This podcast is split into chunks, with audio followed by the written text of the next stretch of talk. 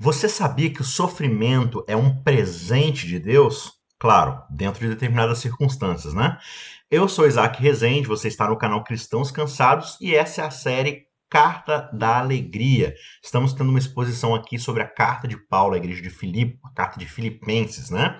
A gente já teve aí a introdução contando um pouco da história de como Paulo plantou essa igreja ali em Filipe.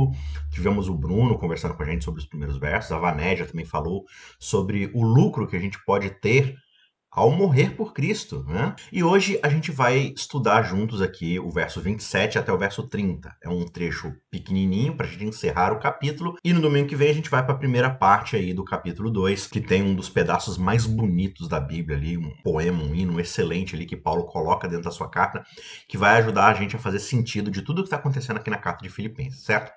Mas por hoje eu quero ler com vocês aqui os versos 27 a 30 do capítulo 1, que começa dizendo o seguinte: Acima de tudo, diz Paulo, vivam de modo digno do evangelho de Cristo, para que eu indo até aí para vê-los ou estando ausente, eu ouça a respeito de vocês que estão firmes em um só espírito, com uma só alma, lutando juntos pela fé do evangelho, e que em nada se sentem intimidados pelos adversários.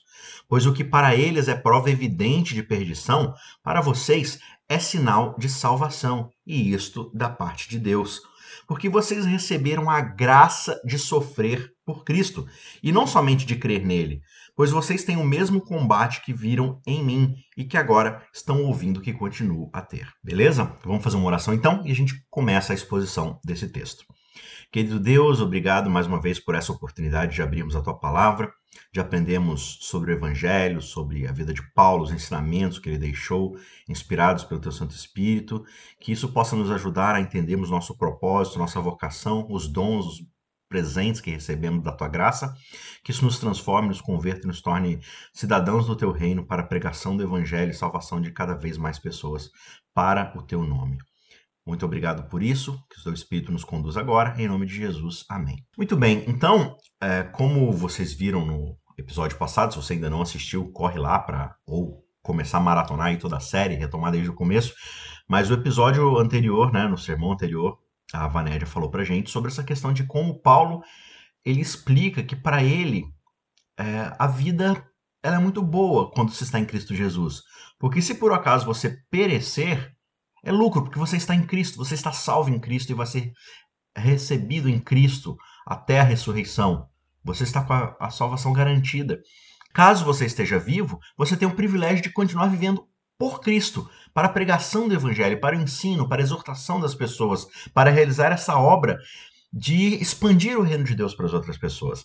E é exatamente nesse tom que a gente continua aqui a leitura do texto, quando diz que, acima de tudo, a igreja de Filipos, os membros da igreja de Filipos, não só os bispos e líderes, os anciãos, os diáconos, mas toda a igreja de Filipe, eles devem viver de modo digno do evangelho de Cristo. Quando a gente fala do evangelho, a gente já tem alguns episódios aqui no Contra a Cultura explicando sobre isso, mas o que é o evangelho? O evangelho é a boa notícia de que nós éramos escravos de um reino inimigo, nós estávamos sob o domínio do poder do mal, das potestades do poder do mal dentro do planeta Terra, né? E aí você para entender esse reino, você precisa estudar a história desde o início da queda de Adão e Eva lá no jardim do Éden, como os nossos primeiros pais pecaram, caíram e acabaram inserindo esse reino, abrindo espaço para que esse reino inimigo tomasse conta do planeta Terra.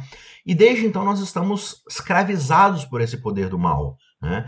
E aí o que, que acontece? O evangelho é a boa notícia que esse mensageiro vai trazer, os profetas trazem para todos nós desde ali do Antigo Testamento, dizendo: olha, um dia alguém virá, um Messias, o escolhido, ungido, virá para poder libertar vocês do príncipe do poder do mal, do inimigo deste mundo, do inimigo de Deus. Né? Então, o Evangelho é a boa notícia de que nós não estamos obrigatoriamente sujeitos ao pecado, a essa força escravizante que traz todo o mal a esse mundo. As mortes, as doenças, as brigas, todo o conflito que existe é por causa do pecado. Esse pecado que habita dentro de nós e que nos leva a cometer atos de injustiça para com o nosso próximo, judiar do nosso próximo, machucar o nosso próximo, pensar sempre em nós mesmos, é um sentimento escravizante que tem dentro de nós. É quase, é, é, é quase não, é instintivo.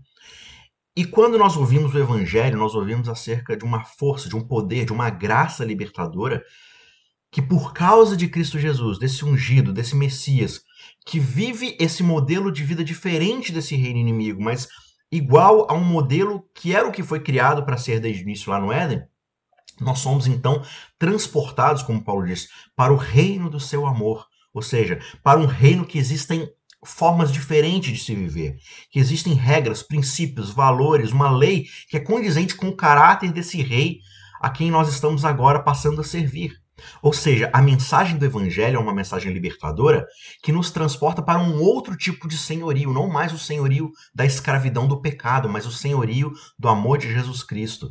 E esse amor ele existe dentro de uma base de fundamentos de princípios e valores. Para que se viva esse amor, vive-se dentro desses princípios que são condizentes em relação ao caráter de Deus.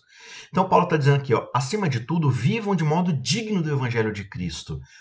O que, que significa isso? Acima de tudo, olha, a, aquilo que vocês têm que colocar como alvo máximo na vida de vocês, como cristãos convertidos, vocês da igreja de Filipos, mas todos aqueles que são cristãos, que receberam a mensagem do evangelho, o principal objetivo de vocês deve ser exatamente esse: vivam de modo digno do evangelho de Cristo. Aqui, para a gente deixar claro, viver de modo digno do evangelho significa viver de uma forma que eu mereça o evangelho? Não quer dizer Nada disso. Ah, mas está dizendo que eu tenho que ser digno do evangelho, ou seja, eu tenho que fazer por merecer?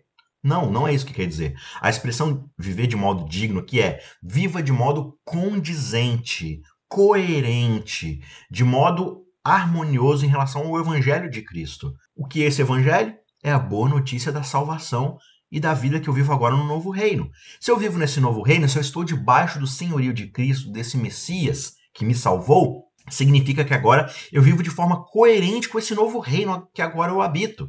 Eu não sou mais um cidadão de Roma, eu não sou mais um cidadão de Babilônia, eu não sou mais um cidadão do reino do príncipe da potestade do poder do ar. Eu sou agora um cidadão do reino de Deus, eu tenho uma cidadania diferenciada. Então eu vivo agora de acordo com os princípios desse reino. Quais são esses princípios? Os princípios do evangelho de Cristo. E Paulo vai citar aqui algumas das questões que você precisa ter em mente e em ação para harmonizar-se com o Evangelho. Né? Então, viver de modo digno do Evangelho, primeiro que a gente tem que separar, não é viver uma justificação pelas obras, não é fazer por merecer o dom gratuito de Deus para nossa salvação. Isso é gratuito. Claro que foi conquistado por um preço impagável, que só poderia ser pagado pelo próprio Deus, mas nós o recebemos de forma gratuita. Só que ao entender que eu recebo justamente a liberdade do pecado e agora eu tenho o dom de viver no reino de Deus, eu vivo então de acordo com os princípios e valores desse reino. Paulo segue então dizendo o seguinte: olha, vivam de modo digno do evangelho de Cristo, para que, ou indo até aí para vê-los, ou eu estando ausente, eu ouça a respeito de vocês, que estão firmes em um só espírito, com uma só alma, lutando juntos pela fé do evangelho. Então Paulo está falando aqui, olha, a vida de vocês dentro do reino do Evangelho, dentro do reino do senhorio de Jesus Cristo, deve ser constante, deve ser coerente dentro do sentido de que vocês não precisam que um líder religioso esteja na frente de vocês para vocês se portarem bem. Já parou para pensar que muitas vezes a gente veste uma roupa de evangelho o que isso significa? Significa que a gente enxerga o evangelho, o viver cristão, como uma roupa, um acessório que a gente coloca para ir na igreja sábado de manhã ou domingo à noite. A gente veste essa vida de evangelho quando alguém que é da minha igreja, da minha comunidade, está observando. Né? Ah, os valores que eu sigo em relação ao cristianismo, eles só são válidos para eu viver dentro do meu culto, dentro dos momentos que eu dedico para Deus e separo para viver para Deus o culto, o meu momento familiar ali no máximo. Mas quando eu vou vestir uma roupa para ir para o trabalho, essa roupa não é a roupa do evangelho. Quando eu vou vestir uma roupa para ir no lazer, para me divertir, não é a roupa do evangelho. Quando eu vou vestir uma roupa para ir, sei lá, estudar, me relacionar com as pessoas, fazer qualquer outro tipo de atividade, é um outro tipo de vestimenta. Mas quando eu vou para a igreja, quando meu pastor, o meu ancião, meu líder está me observando, aí eu visto a roupa do evangelho. Quando eu preciso fazer alguma coisa de igreja, aí eu visto a roupa do evangelho. Só que o evangelho não funciona desse jeito. O evangelho não é uma roupa que você veste. O evangelho é a sua própria pele, é o seu próprio coração. Quando você recebe a mensagem do Evangelho e de fato é convertido pelo Espírito de Deus, é o seu coração que é substituído, é sua pele, é todo o seu ser que é substituído. Portanto, não é uma coisa que você troca como um acessório. Paulo está falando aqui: olha, quer eu esteja com vocês, quer eu esteja longe de vocês, a vida de vocês deve ser a mesma, uma vida digna do Evangelho de Jesus Cristo. Precisa haver coerência e constância. Não é algo que você vai fazer de vez em quando no seu culto, no seu momento de programação da igreja. Não. É algo que você agora é. Você vive uma vida e essa vida é uma vida como um todo. Você se entregou a Deus, você agora faz parte desse reino, você pertence ao senhorio de Jesus Cristo. Portanto, não importa se eu estou junto com vocês ou se eu estou bem longe daqui. Vocês vivem de acordo com o Evangelho. É uma nova vida, é um novo espírito que vocês agora vão viver. Então, Paulo está colocando aqui para gente que o que ele espera saber da igreja de Filipe, dos membros de Filipe, quer ele esteja com eles, quer ele esteja longe e ele possa ouvir pela mensagem de alguém. Ele espera que eles estejam firmes em um só propósito, como uma só alma, lutando juntos pela fé do Evangelho. Então, o desejo de Paulo aqui para a igreja de Filipos e para nós, como igreja, como corpo de Cristo, é especificamente de que nós estejamos em unidade uns com os outros, firmes em um só espírito, com uma só alma. Então, a expressão aqui, alma e espírito, são complementares. Ele quer dizer que nós, como um todo, a nossa psique, a nossa força, a nossa vontade, os nossos desejos, o nosso amor, a nossa volição, as nossas inclinações, os nossos objetivos, os nossos planos, tudo aquilo que nos caracteriza como seres humanos que pensam, que desejam, que sonham, que almejam, tudo isso deve estar dentro de um só propósito. Cada um dos seres humanos, cada um dos membros do corpo de Cristo deve estar juntos neste mesmo propósito, firmes nesse mesmo propósito, lutando juntos pela fé do evangelho. A expressão aqui lutar juntos traz um sentido grego aqui, dentro da expressão do que Paulo está falando, de esporte de atleticismo, das equipes olímpicas do Coliseu de Roma, dos Coliseus, né, dos, dos esportes olímpicos, atléticos da época, quando aquelas equipes juntas colaboravam para que a equipe vencesse. Né? Então imagina hoje um esporte coletivo como futebol, basquete, vôlei, né? Você pega o basquete, por exemplo, você tem várias posições dentro de uma equipe de basquete. Você tem um pivô que é muito mais responsável por pegar os rebotes junto com a ala de força, né? Você tem o armador que precisa articular as jogadas, colocar seus companheiros em posição é, privilegiada. Você tem o, o, arremessador, que é o cara que está mais é, dentro do foco de fazer de fato os pontos, as cestas, né? O ala e tudo. Mas todos eles têm o mesmo objetivo, e esse objetivo é evitar que a bola entre na sua própria cesta e fazer a bola passar pela cesta adversária para pontuar. Não importa se o ala, se o pivô, né? É, é, muito bom de drible, é muito alto, ou se o arremessador arremessa muito bem e tal, mas se eles não conseguirem fazer a bola passar pela cesta adversária, de nada vale suas habilidades individuais. individuais. Eles precisam atuar como uma equipe. E é isso que Paulo está dizendo aqui: olha, vocês precisam ter um mesmo objetivo, uma mesma alma, um mesmo espírito, que é o quê? Lutar juntos pela fé do evangelho. Não é lutar para que a sua igreja seja conhecida como a melhor igreja do bairro, da cidade, do país, tenha o maior dízimo, tenha as melhores bancos, as melhores programações. Não. É pela fé do evangelho. O objetivo em comum aqui é a fé do evangelho. O que significa então viver de forma digna do evangelho de Jesus Cristo? Uma das formas de se viver em relação ao evangelho de Jesus Cristo é lutando por essa fé pela fé do Evangelho. O que significa lutar pela fé do Evangelho? É justamente você permanecer firme na pregação e na defesa desse Evangelho. O que, que significa defesa? Significa que eu tenho que xingar todo mundo e matar aqueles que não aceitam o Evangelho? Não. E é o que Paulo vai dizer aqui em seguida, no verso 28. E que em nada vocês se sintam intimidados pelos adversários. O que, que isso significa? Paulo aqui vai falar no decorrer da carta de Filipenses de certos judaizantes, certos falsos mestres que se infiltraram dentro da igreja de Filipos e que agora estão tentando pregar um outro tipo de evangelho. Que evangelho é esse? É o evangelho judaizante, da circuncisão, da lei mosaica cerimonial, né? de, de todos aqueles ritos e festas e sacrifícios e circuncisão e dietas e dias de festas específicas sendo que tudo isso era uma sombra que apontava para Cristo, para o verdadeiro evangelho. Né? Então, esses falsos mestres assim como eles fizeram em várias das outras igrejas que Paulo plantou, eles se infiltram como pessoas assim que desejam melhor para a igreja de Filipe, para as outras igrejas, né? Começam a participar, pegam um cargo ali, começam a, a conversar né, no particular com certas pessoas, olha, é legal isso daí que Paulo falou, né, muito bonito, né, que a fé em Jesus Cristo nos salva, mas você sabia que junto com a aceitação de Jesus Cristo a gente também precisa ser circuncidado?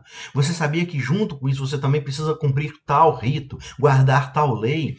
Né? Paulo deu o primeiro passo, mas para a gente ser de fato salvo, a gente precisa fazer tal coisa, a gente precisa fazer tal coisa a mais, a gente precisa vestir tal roupa, a gente precisa deixar de comer tal comida, a gente precisa de guardar tal mandamento, porque só o evangelho não é suficiente. Então Paulo ele apresentou para vocês uma introdução da coisa, mas existe algo muito mais amplo.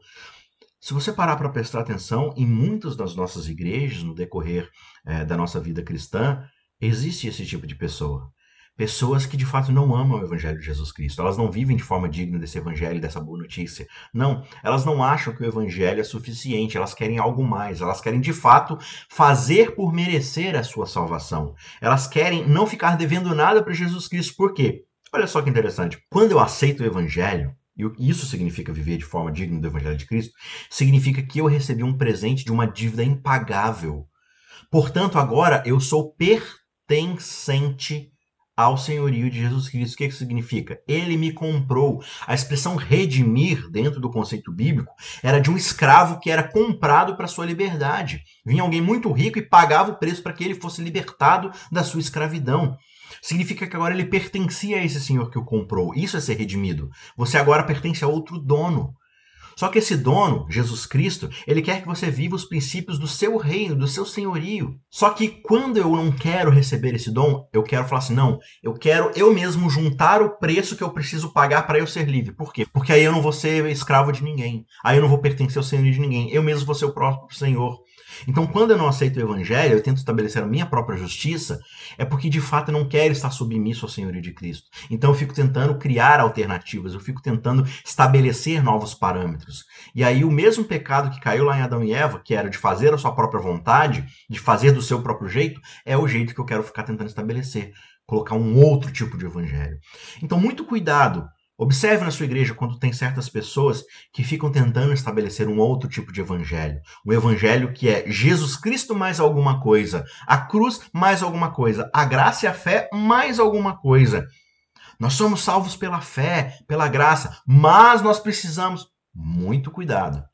Não é isso que significa viver digno do Evangelho de Jesus Cristo. Viver digno do Evangelho de Jesus Cristo é justamente aceitar o senhorio dele porque nós já estamos salvos, porque nós recebemos o presente da graça.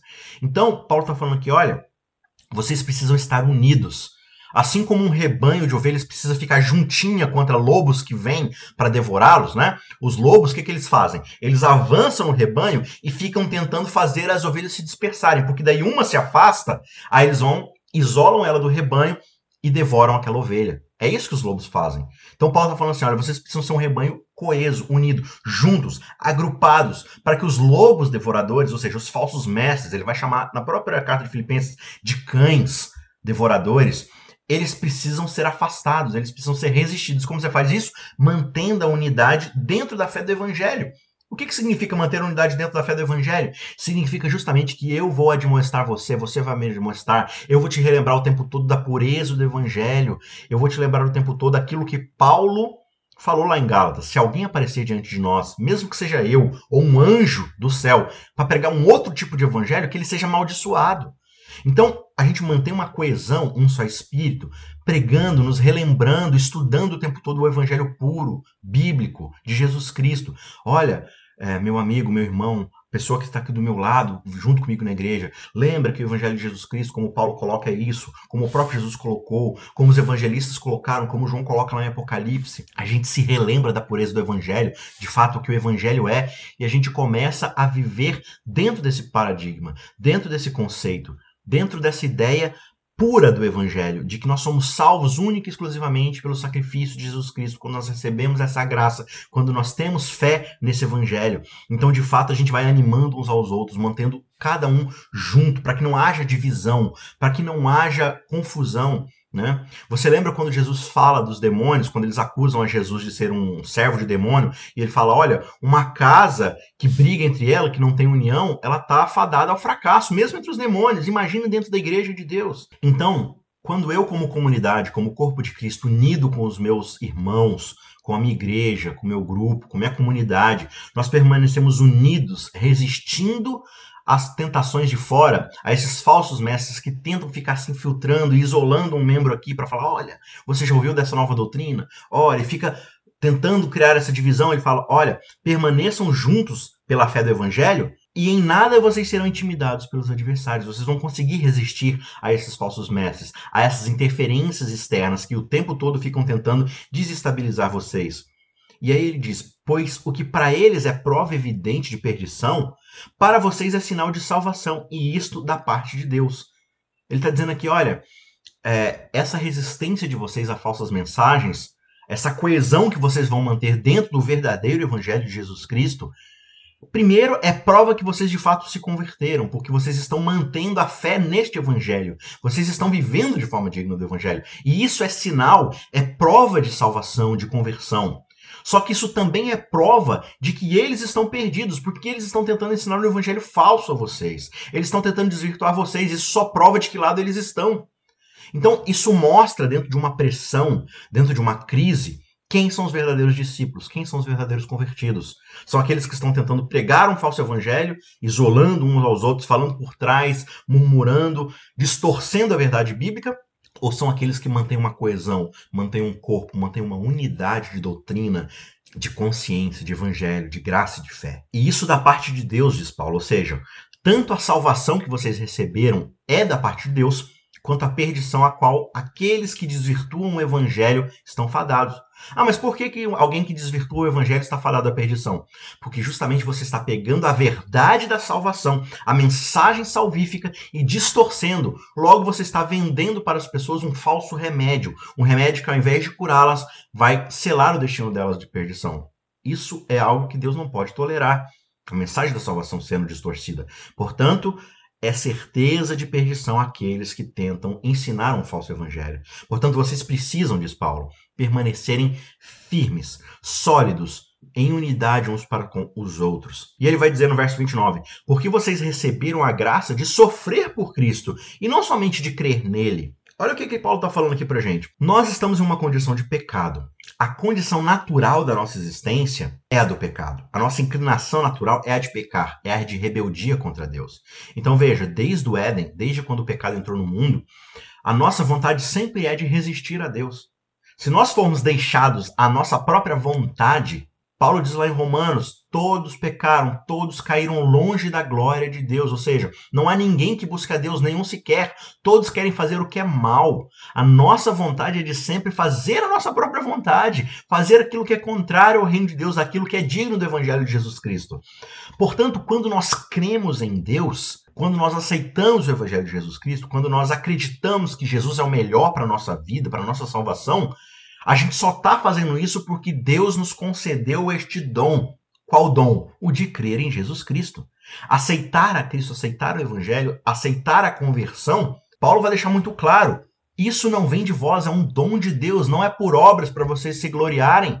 É um dom de Deus, é um presente, é um favorecimento divino. Sempre que alguém acredita em Cristo, recebe a mensagem de salvação e é batizado, isso só ocorreu por interferência divina, pelo Espírito de Deus é uma interferência de Deus. Então, o dom da salvação é um presente divino. Só que junto com o dom de aceitarmos o evangelho e acreditarmos em Cristo, vem um outro dom, vem um outro presente que Paulo está dizendo, que é o dom, o presente do sofrimento. Vocês receberam não só a graça de crer em Deus, mas de sofrer em Cristo. Sofrer por Cristo, sofrer com Cristo. E quando você lê os evangelistas, como Mateus, por exemplo, lá no Sermão do Monte, Jesus vai falar: olha, Bem-aventurados, felizes são vocês, quando por minha causa, quando por causa do evangelho vocês forem perseguidos. Olha, vocês não devem desanimar nem ficar tristes, porque assim eles perseguiram os profetas que vieram antes de vocês, assim eles me perseguiram. Então, ser perseguido, sofrer por causa de Cristo é um privilégio.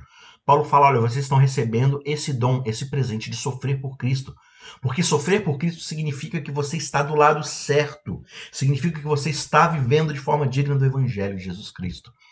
Aí você pergunta assim: ah, mas eu acredito no Evangelho, mas eu nunca sofri. Hoje em dia, na sociedade do Twitter, do Facebook, as pessoas falam assim: ah, mas esse negócio de cristofobia não existe. As pessoas de fato não são perseguidas por acreditarem em Cristo. Realmente, no evangelho médio, padrão, do Brasil, de fato ninguém é perseguido.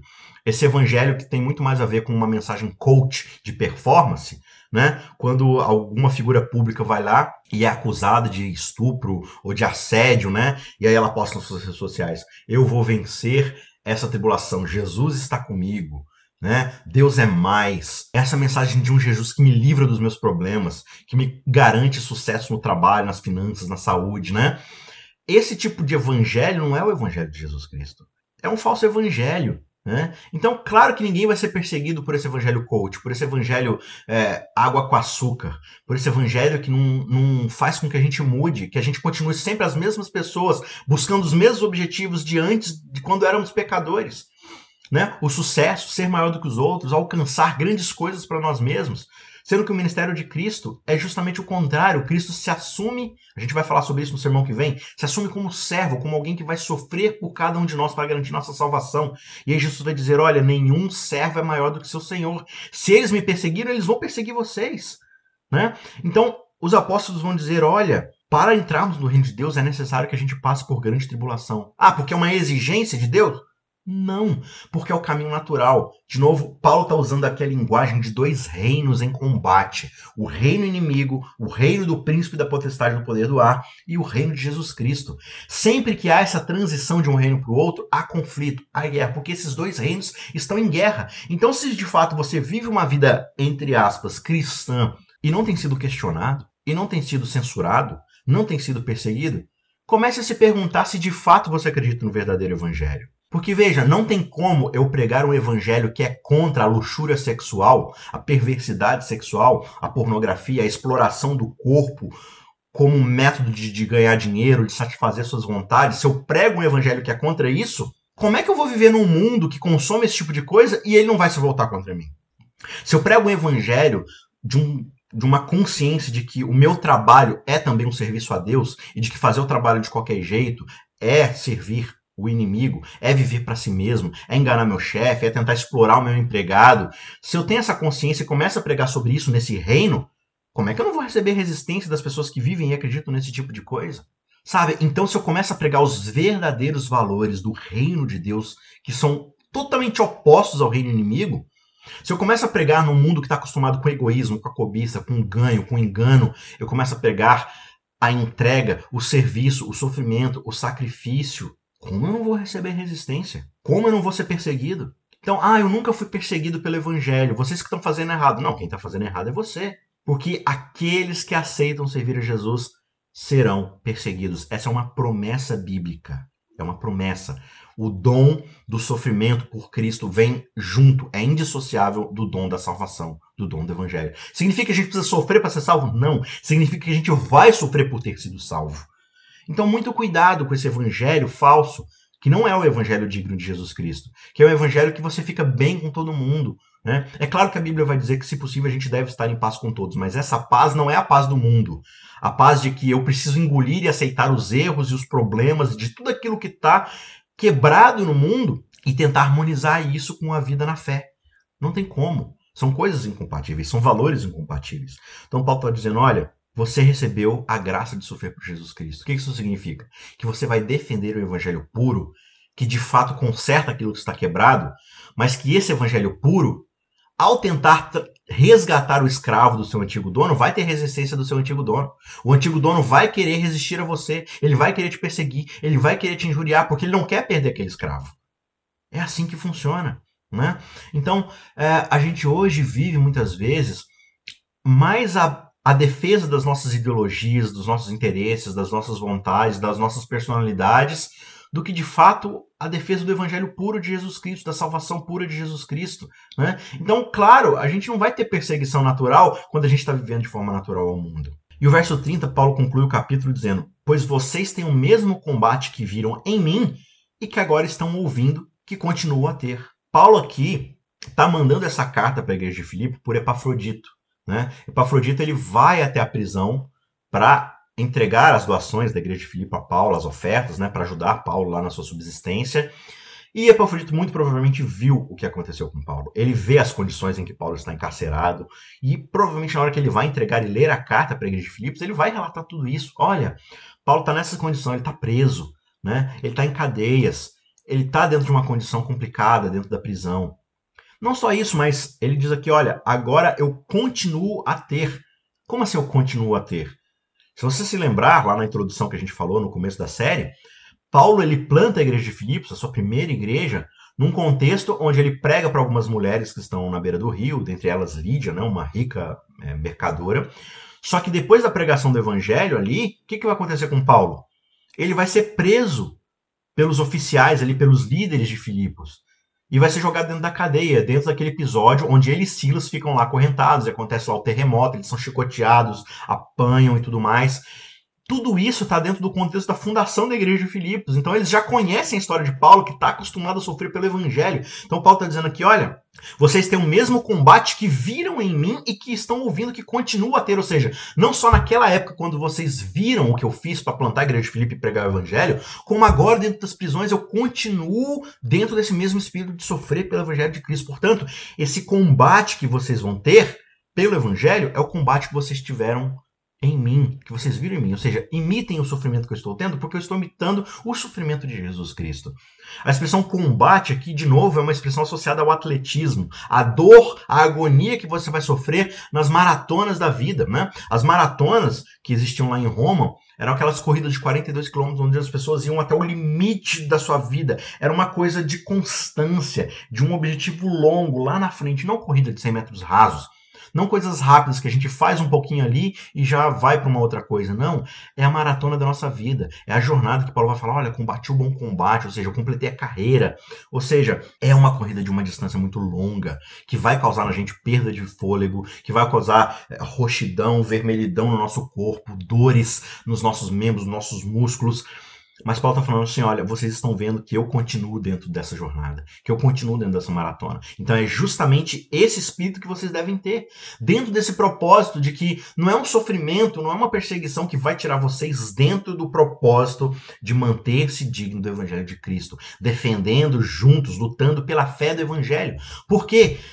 Porque se Cristo precisou sofrer para que a mensagem do Evangelho se tornasse uma realidade, Agora nós precisamos sofrer para que essa mensagem continue sendo pregada enquanto houver ainda alguém que precisa ouvir essa mensagem. Ah, agora que eu já estou salvo, eu recebi o evangelho, eu vou ficar aqui dentro do meu gueto, protegido dentro da minha comunidade, que faz a minha programação aqui sábado de manhã, mas que ninguém na cidade fica sabendo, meu chefe não sabe, a galera lá do meu trabalho não sabe, a galera do meu estudo, do meu futebol de manhã não sabe, a galera do salão de beleza que eu vou lá fazer meu cabelo não sabe. Ninguém sabe que eu vivo por esse evangelho, Portanto, eu não sou perseguido, eu estou protegido dentro do meu gueto lá, onde eu só falo do evangelho com aqueles que estão lá no meu grupo, que não vão encher minha paciência. Poxa, mas como é que você pretende quebrar barreiras e levar a mensagem àqueles que estão perecendo se você não sofrer, não estiver disposto a sofrer pelo evangelho? Então, é isso que Paulo está falando aqui. E aí, já fazendo uma transição para o que a gente vai estudar na semana que vem, o começo do capítulo 2 aqui, Paulo diz: Portanto, se existe alguma exortação em Cristo, ou seja, se existe alguma mensagem que Cristo está tentando nos dar para que nós aprendamos, amadureçamos e cresçamos nele, se existe alguma consolação de amor, ou seja, se o amor é verdadeiro, é puro, ele vale a pena dentro de nós e ele nos faz sermos pessoas que estamos consolados mesmo em face desse sofrimento, mas a gente tem a certeza do amor de Cristo. Se existe alguma comunhão do Espírito, ou seja, se o Espírito que Deus nos deixou, esse consolador, ele faz com que nós tenhamos convivência em comunidade, faz com que nós sejamos um grupo coeso, que resiste aos ataques dos pregadores falsos, dos mestres inimigos, dos judaizantes, daqueles que vêm inserir heresias perigosas e destruidoras com outros evangelhos, mas não, a gente resiste e vive de forma digna do evangelho, coesos nessa pregação do evangelho, e portanto nós temos comunhão nesse espírito. Se há profundo afeto e sentimento de compaixão, ou seja, se vocês de fato se amam, amam a mim, sentem que eu os amo, entre vocês existe essa compaixão, esse carregar os fardos uns dos outros, amar profundamente uns aos outros, dividindo esse sofrimento, então ele diz no verso 2: completem a minha alegria, tendo o mesmo modo de pensar, o mesmo amor e sendo unidos de alma e mente. Aí você fala assim: não, precisamos ser unidos, é isso que Paulo está falando. A completar a alegria de Paulo é ter o mesmo modo de pensar, o mesmo amor e sendo unidos em alma e mente. Então o que importa é a unidade. A gente só precisa achar algum ponto de interesse em comum aqui e nos unirmos. Porque o que importa é estarmos unidos, é estarmos na mesma página. É isso que Paulo está dizendo? Óbvio que não.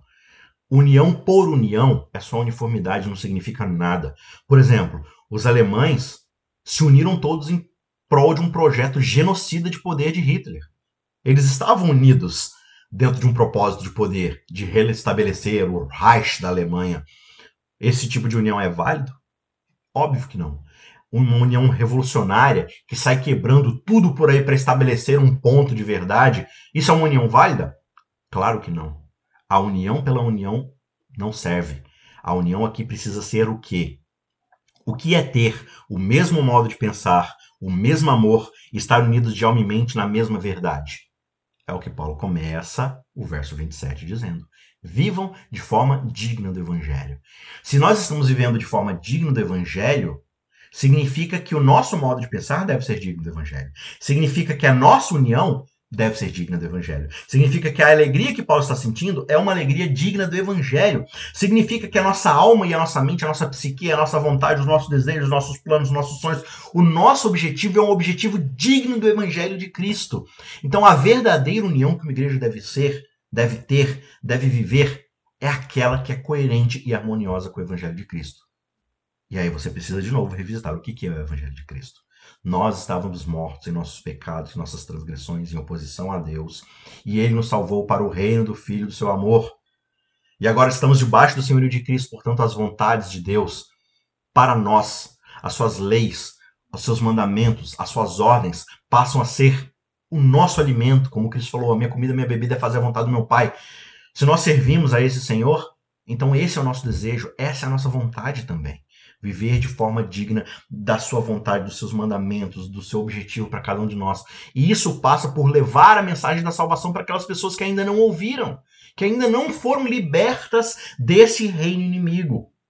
Portanto, uma igreja deve ter um só foco não é pegar o dom de música, ah, aquela igreja é conhecida simplesmente porque tem um bom cantor lá, porque tem um ótimo pregador, porque tem as melhores programações, porque tem os melhores eventos infantis, o melhor clube de desbravador. Não, aquela igreja ela é conhecida porque ela é coesa dentro da pregação do evangelho e salva mais e mais almas do reino das trevas para o reino do filho do seu amor. Será que esse é o nosso objetivo? Será que eu frequento uma igreja onde eu fico chateado o tempo todo porque não tem a programação que eu mais gosto. Ah, porque lá eles me obrigam a vestir um certo tipo de vestimenta que eu não concordo. Que eles não deixam eu fazer isso, que eles não deixam eu ir em tal lugar. Ah, lá é uma igreja que. Existem dois problemas aí. Primeiro, que essa igreja precisa reavaliar suas prioridades dentro do evangelho, mas você, como indivíduo, também precisa fazer o que for preciso para viver dentro do corpo, desde que esse corpo esteja vivendo de forma digna do evangelho. Paulo está falando aqui que o jeito mais correto de o evangelho prosperar é em comunidade. Porque uma das principais coisas que o pecado causou em nós foi a ruptura de um relacionamento com Deus, mas também de um relacionamento com o nosso próximo. E se o evangelho é a forma de nos reconciliarmos com Deus e, consequentemente, nos reconciliarmos com os que estão ao nosso redor, então a gente precisa mostrar que o evangelho transformou nossa comunidade, que ele nos fez de novo sermos um só corpo, um só espírito, uma só mente, e não um lugar onde cada um tenta pensar em si mesmos. E aí Paulo vai dizer nos versos seguintes, que a gente vai estudar na semana que vem, exatamente isso. Olha, qual é o modelo de unidade, de serviço, de entrega e de mentalidade que a gente deve ter? É aquele que brota do Evangelho de Jesus Cristo, cujo Jesus Cristo é o personagem principal desse Evangelho. E é isso que ele vai expor para a gente com um hino maravilhoso, com um poema sensacional no próximo capítulo. Por enquanto, essa é a mensagem que a gente tem que entender. Se a nossa vida não está sendo coerente com o Evangelho, significa que a gente não aceitou de verdade o evangelho. Talvez a gente se conformou a um estilo de vida com certas regras, com certos costumes, com certas tradições dentro da igreja, mas que de fato a gente está tão fechado dentro do nosso grupinho que a gente não percebe que o evangelho não está tendo ressonância lá fora, ou seja, quando a gente vive lá fora, as pessoas não ficam curiosas, as pessoas não querem saber do evangelho, não só porque elas não veem isso na nossa vida, como também a gente não abre a boca. Nós precisamos abrir a nossa boca em favor do Evangelho, anunciar o Evangelho, mesmo sabendo que isso vai causar na gente um certo tipo de sofrimento, um certo tipo de perseguição. Talvez a perda do meu emprego, talvez o rebaixamento do meu emprego, talvez vou ter dificuldade com os meus professores, as minhas notas na faculdade. Mas esse é o dom, esse é o presente. A gente recebeu isso como presente, como dom, como favor divino. Por quê? Porque não é isso que a gente precisa para ser salvo. A gente não precisa de um bom emprego para ser salvo. A gente não precisa passar na faculdade para ser salvo. A gente não precisa estar tá bem com todo mundo na sociedade para entrar no reino de Deus. A gente precisa ter aceitado o evangelho. E uma das consequências de aceitar o evangelho é que agora eu não contenho mais o evangelho para mim. Eu experimentei uma experiência tão transformadora e maravilhosa que eu desejo ela para todas as pessoas, que é a salvação em Cristo.